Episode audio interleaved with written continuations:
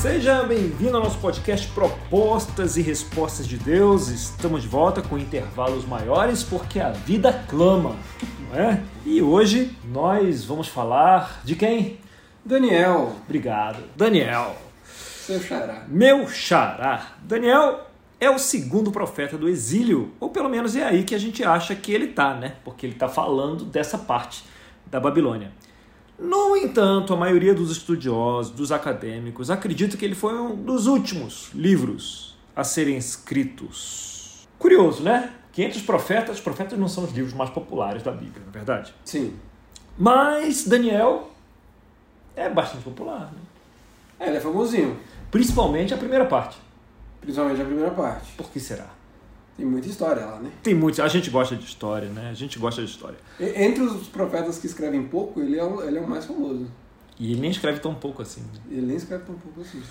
Eu, como me chamo Daniel, cansei de ouvir. Qual é o seu nome? Daniel. Ah, o da Cova dos Leões. Eu falar. Espero que não, né? Era a resposta. Não, a resposta era: não, os leões são mansos. É, esse livro tem, tem muitas histórias conhecidas, né? Também é, tem lá o de Isaías, Misael e Azarias, não é?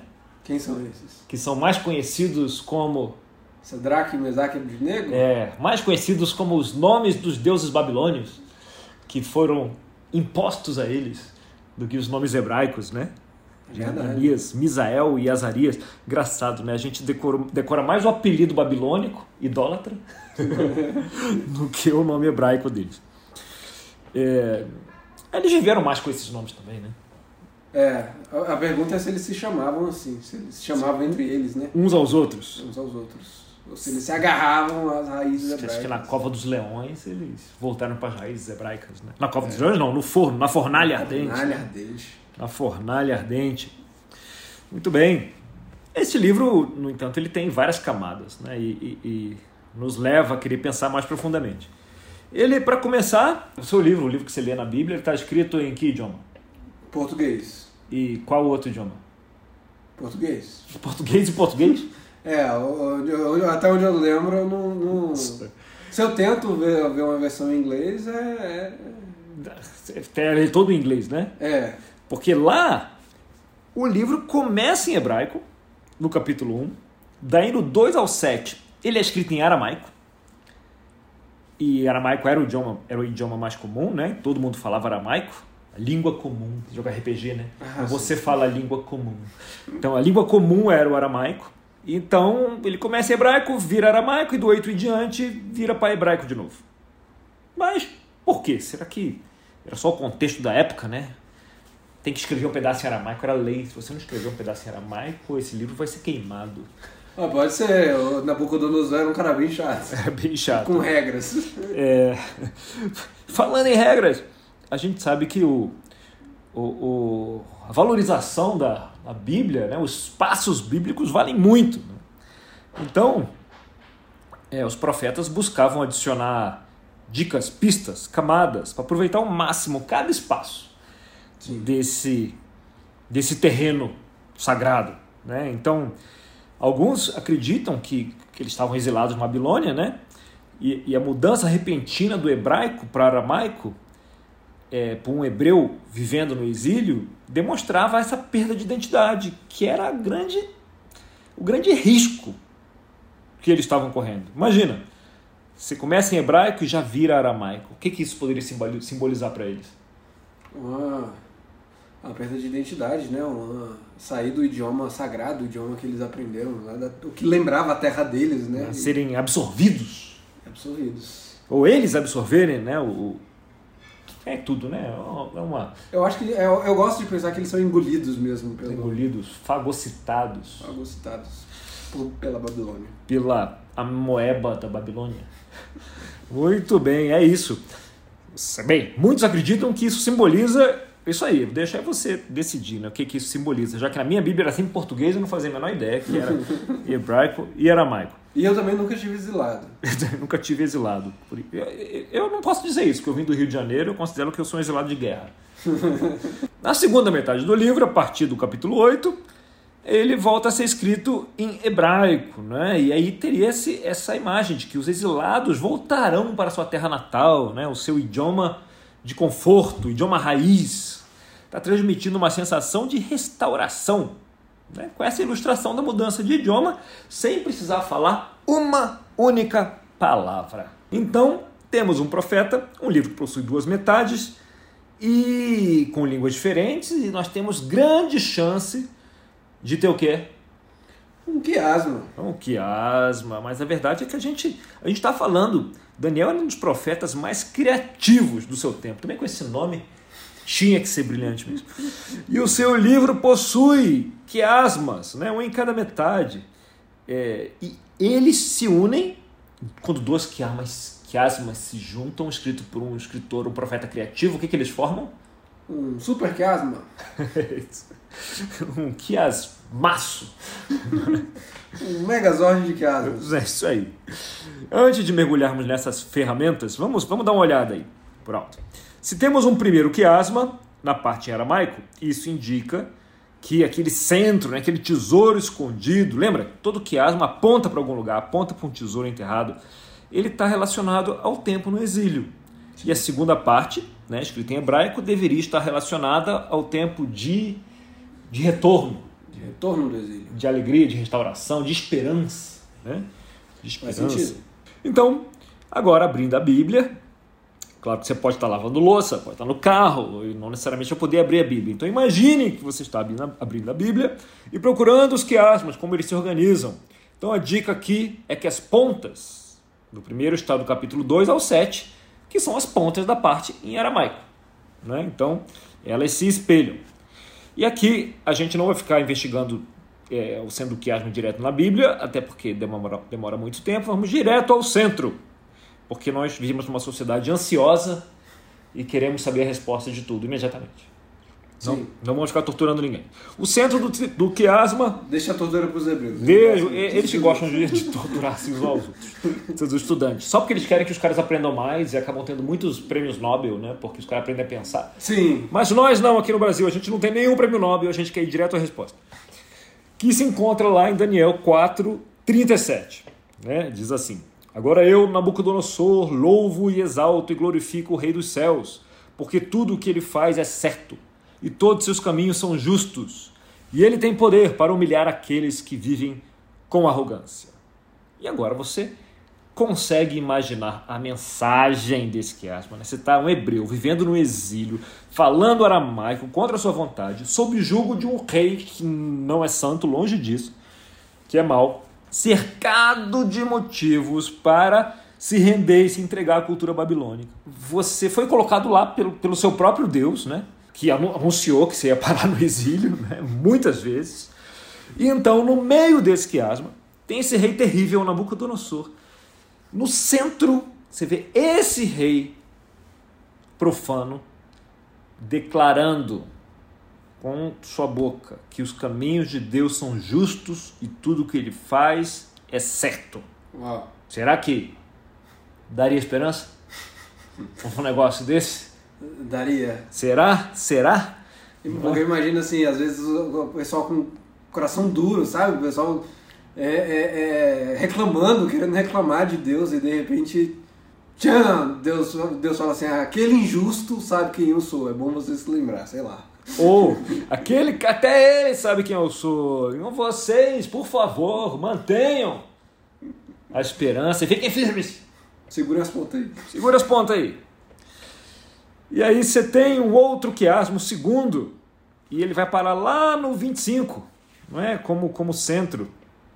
E a gente vai ler o, o 25 e o 26, porque o 26 tem uma curiosidade interessante. Saiba e entenda que, a partir da promulgação do decreto que manda restaurar e reconstruir Jerusalém, até que ungido, o líder, venha, haverá sete semanas. E setenta e duas semanas ela será reconstruída com ruas e muros, mas em tempos difíceis. Depois das 72 semanas, o ungido será morto e já não haverá lugar para ele. A cidade e o lugar santo serão destruídos pelo povo do governante que virá. O fim virá como uma inundação, guerras continuarão até o fim e desolações foram decretadas. Hum, o ungido será morto. Quando você ouve essa frase, o que, que lhe vem à mente? Jesus. Porque Jesus foi, foi morto. E era ungido de Deus? E era ungido de Deus. E, e, morreu? E morreu. E não morreu de morte natural? É, foi, foi assassinado. Realmente, tem... Foi executado pelo Estado. Não há dúvida que ele foi morto. Não há dúvida. A gente vê isso, caramba, Daniel era um profeta sinistro. E era mesmo. E era mesmo. A gente está acostumado a associar com Jesus, né? É... Mas o profeta, ainda que, claro, a gente possa associar com Jesus e ele aponte, o profeta falava para aquele povo e aquele povo é, faltava um tempinho ainda para Jesus vir. E o profeta não falava assim, ele falava para encorajar aquele povo. Então, para aqueles leitores, havia um outro significado. Né? Isso precisava ter um significado semântico ali para aquela audiência. Senão não ia servir para nada. Fico imaginando, então vai vir um cara que vai ser sacrificado pelos seus pecados Assim, daqui a alguns séculos. Vocês nem então, vão se encoraja aí, viu? Sabe, seus netos também não vão ver. Mas fica feliz aí. A, a verdade é que vocês já vão ter saído do exílio quando isso acontecer. Então isso nem vai ser um problema mais. É. Então, haja encorajamento, né? Haja encorajamento. E até se questiona isso. Se ele estava escrevendo na, naquele momento, os acadêmicos hoje acham que era no finalzinho, como ele saberia da restauração do templo, né? São perguntas que se colocam hoje em dia sobre isso. E esse quiasma com esse centro, ele fala, no 25, né, ele fala o decreto que manda restaurar e reconstruir Jerusalém, até que um ungido venha. O reconstrução do templo, né? Olha só, o centro com a mensagem o quê? De depressão? Não. De encorajamento. encorajamento. De novo, de novo. De mãos à obra. De mãos à obra. O templo vai ser reconstruído no devido tempo. E agora vamos então para aquele quiasma que é a junção do quiasma 1 e do quiasma 2, do aramaico e do hebraico. E nesse caso não há muita discussão entre os acadêmicos e os mestres judeus de onde seria esse centro. As pontas estão no capítulo 1, que espelha o capítulo 12, né? início e fim. E o centro desse quiasma, e a gente já ouviu esse centro nas boca do tal do ungido, que foi morto. O nosso? O nosso. O ah, nosso. sim.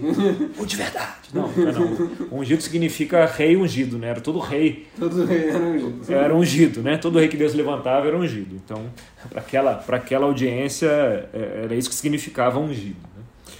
Então, mas esse centro de Daniel é citado pelo nosso ungido, que diz assim: ah, Na minha visão à noite, vi alguém semelhante a um filho de um homem que aliás é o símbolo, é, é, é o termo de Daniel, filho do homem, vindo com as nuvens dos céus. E ele se aproximou do ancião e foi conduzido à sua presença. A ele foram dadas autoridade, glória e reino. Todos os povos, nações e homens de todas as línguas o adoraram. Seu domínio é um domínio eterno, que não acabará, e seu reino jamais será destruído. Então, Uh, forte, né? Esse, centro, uhum. esse centro. Esse é. é o famoso centro histórico. Qualquer cidade que se preze tem um centro histórico. Esse aqui é o centro histórico de Daniel. É o que vale a pena conhecer. Na cidade é. de, que Daniel escreveu na Bíblia. Até, até a Babilônia tinha um centro histórico. Dizem que tinha uns jardins legais lá. Sim. Dizem, dizem. A gente não viu. Nem tem foto. Ninguém postou no Instagram. Mas é, dizem. Esse povo não tinha, não tinha respeito pelas gerações futuras. Não tinha. Postar as coisas no Instagram. Exatamente, não tinha. Perceberam então? Então, olha só. Eles estavam exilados, estavam naquele sofrimento todo, estavam sem horizonte, né? É... E aí vem o profeta e ele fala que virá alguém, o filho do homem, que trará justiça e paz a todos os povos. Alguém que vai restaurar tudo. Para um povo que estava se perguntando: cadê a justiça do Senhor? Aliás, cadê o Senhor? Ele estava se perguntando isso. E Daniel diz: a justiça de Deus está vindo. Então, você precisa aguentar firme, porque ela vai vir. Né? Tudo que você está sofrendo agora está passando. Cada lágrima, cada dor, né? cada ansiedade que você tem aí, angústia, agonia, é, cada oração que você coloca por causa do Senhor diante de Deus não será esquecido. Nessa perseverança, essa luta não será esquecida. É aquele velho papo, né, de que no meio das tribulações, às vezes a gente acha que Deus não está conosco porque está brabo, né, tá difícil, está doído. Se fosse por isso, o povo, Deus não estaria com o povo no Egito, né, porque foi doído. Né? É, nem no deserto, porque também foi doído. Também foi doído. Nem na fornalha ardente. Quer dizer, na fornalha estava porque estava mesmo, né, mas A mas- verdade é mas- que na fornalha não tava doído. Não estava doído. Nem estava quente. Mas antes da fornalha as pessoas se perguntaram. Ah, é. Não, E aliás se perguntaram, se mas perguntar. ficaram fiéis. Super legal isso, né? Dá para você ver que é, os três lá, Azarias, Misaías, Misael. Misael, eles, eles meio que refletem isso, né? Porque eles falam, a gente vai ser fiel, porque Deus pode nos tirar, e também se nos tirar, a gente vai ser fiel de qualquer jeito. É a vida. É a vida, é isso mesmo. Se tiver que morrer, vai morrer. Mas vai ser fiel. E essa mensagem era o que eles estavam passando lá, né? É verdade, a gente agora lembrando das histórias, geralmente é é algo assim, né? Olha, se você não for, se você não deixar de ser fiel a Deus, você vai morrer. Ah, tudo bem. Mas se você for fiel, você vai morrer também, né? Todo, É, mundo, todo mundo morre. Exatamente. Todo mundo morre. Muito bem. E aí Daniel vem trazer essa mensagem de esperança, né? Que, que em algum momento viria um líder que estabeleceria um novo reino que duraria para sempre. E de novo na nossa cabeça fica gritando o quê? Jesus! Ai, caramba, de novo. Mas enquanto ele não chega, o povo de Deus deve se manter firme diante do sofrimento. Oh, dificultoso isso, né? E resistir à tentação de se entregar ao império e ser absorvido. E se curvar aos deuses que não são o seu Deus. Daniel promete proteção e resgate de Deus. Né? Ele promete a presença de Deus, promete um futuro com esperança. Talvez não no tempo de vida de boa parte ali, né? mas ele tinha que ficar firme para o povo ter esperança. E por mais forte que os, que os impérios sejam, e até hoje eles parecem muito fortes, uma hora eles acabam. Né? Uma hora eles caem. E eles vão abrir caminho para o próximo. Né? Em última instância, com Nabucodonosor, né, a gente aprende o papel também do orgulho nisso.